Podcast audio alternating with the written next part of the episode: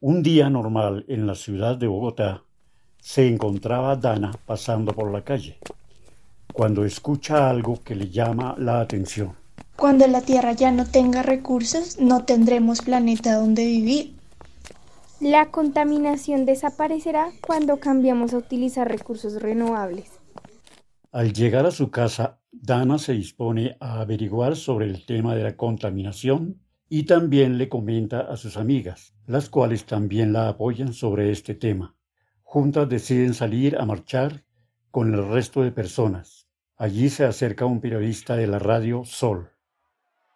Hoy nos encontramos en la Plaza Bolívar en presencia de unos protestantes. Veamos cuáles son sus razones para haber salido a marchar el día de hoy. Buenas tardes, ¿cuál es su nombre? Buenas tardes, mi nombre es Dana Ávila. ¿Cuál es el motivo por el cual usted se encuentra acá, señorita Dana? Estamos acá marchando porque estamos cansados de la contaminación en Bogotá. También queremos concientizar a la gente sobre los problemas a los que conlleva esta contaminación, ya sean físicos como ambientales. Ok, ¿les molestaría que les hiciera unas preguntas? No, estamos dispuestas a resolver cualquier duda y a maximizar nuestro mensaje. ¿Quiénes son los más afectados por la calidad del aire? La contaminación del aire afecta a todos los seres humanos.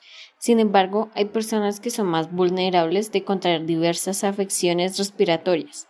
Estas son como los adultos mayores de 60 años, las mujeres gestantes, los niños y niñas menores de 5 años, personas que fuman o consumen sustancias psicoactivas y aquellas que padecen enfermedades cardiovasculares como cáncer, diabetes o enfermedades respiratorias como asma. Oh, claro, es un gran dato.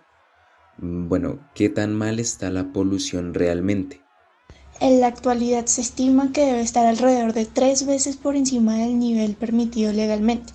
Eso es bastante alarmante. ¿Tienen idea de cómo afecta la calidad del aire a la comunidad? Todos los habitantes de Bogotá respiramos aire contaminado, venenoso y cancerígeno, independientemente del estrato, por culpa de los buses Transmilenio o SITP de camiones chimenea y toda clase de vehículos emitiendo humos visibles, así como fábricas quemando productos que emiten partículas y gases venenosos, y naturalmente por culpa de las autoridades indolentes que emiten reportes falsos, hablando de normalidad y que arbitrariamente cambian los estándares aceptados. Las autoridades afirman que los síntomas que presentan los bogotanos se deben a cambios climáticos, lluvias, reducción de temperatura, etc lo cual es falso. Esos problemas respiratorios se deben a la gravísima creciente y desatendida contaminación del aire de Bogotá. Todas las ciudades como Bogotá, que carecen de adecuado control ambiental, que no tienen metro y que basan el transporte masivo en buses, están gravemente contaminadas en toda su extensión. Muchas gracias por su intervención. Nos podemos dar cuenta que son unos datos muy exactos. Ahora quiero preguntarles, ¿sabe alguna cuáles son las fuentes de emisión externas de la jurisdicción de Bogotá? Entre estas fuentes se encuentran los incendios forestales o de cultivos ubicados en la región, en el país e inclusive en otros países.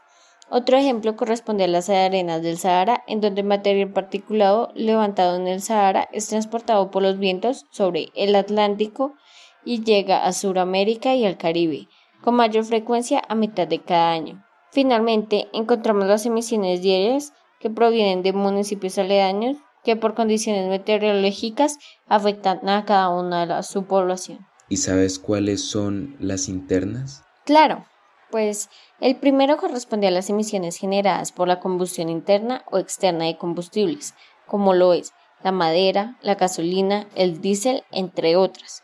Ejemplo de esto son las emisiones generadas en los motores de los vehículos y expulsadas por el exhausto. El segundo mecanismo corresponde a las emisiones generadas por procesos mecánicos.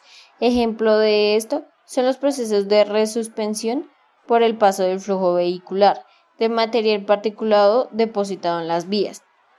Otro ejemplo relacionado son los vehículos en el pavimento, esto genera un desgaste y posterior desprendimiento sobre la vía. Finalmente, las emisiones por evaporación son las cuales corresponden las emisiones generadas por el escape de gases provenientes de sustancias químicas como los combustibles. Ejemplo de esto son las emisiones generadas por tanques de almacenamiento de materias primas industriales. Wow, no tenía ni idea. ¿Y me podrías decir qué tipos de enfermedades se dan por la contaminación del aire? Las de tipo respiratorio son las enfermedades que más se sufren entre aquellas personas y trabajadores que habitualmente se ven expuestos a la contaminación del aire en las zonas que frecuentan. Algunas de las patologías más comunes son neumonía, EPOC, cardiopatía isquémica, asma bronquial y cáncer de pulmón. Qué horrible, tenemos que cuidarnos mucho. ¿Qué zonas se han visto más afectadas? Las zonas de Puente Aranda, Carvajal y sobre todo Kennedy. Según el Instituto de Hidrología, Meteorología y Estudios Ambientales, Kennedy solo cuenta con un 2% de aire de buena calidad, un 81.60% de aire de calidad moderada y con un preocupante 16.20% de aire dañino para la salud. Hay soluciones alternativas que está ofreciendo la alcaldía, pero la única que funciona a largo plazo sería la del Metro de Bogotá, y aún quedan alrededor de seis años para su inauguración. Tenemos que tomar medidas cuanto antes. ¿Hay algún efecto que tenga la contaminación atmosférica que no esté relacionado con la salud? Sí, según el Departamento Nacional de Planeación, en el año 2015 se estima que los gastos ocasionados por la contaminación de aire interno fueron de 3.14 billones de pesos y de 12.2 billones de pesos en espacios urbanos, que corresponden al 1.59% del Producto Interno Bruto de ese año. Muchas gracias por esta información tan importante y detallada que nos das. Bueno, señoras y señores, en conclusión, nos podemos dar cuenta de varias cosas. La primera es que los medios de comunicación no nos informan de una manera adecuada y óptima lo que se está viviendo por causa de la contaminación y el daño que nos hace. Segundo, debemos empezar a cambiar nuestra forma de vivir, ya que si no lo hacemos esto va a afectar a nuestra vida. Y por último, debemos cuidar el planeta en el que habitamos, ya que es casi imposible seguir viviendo en él en un futuro si seguimos dañándolo de esta manera.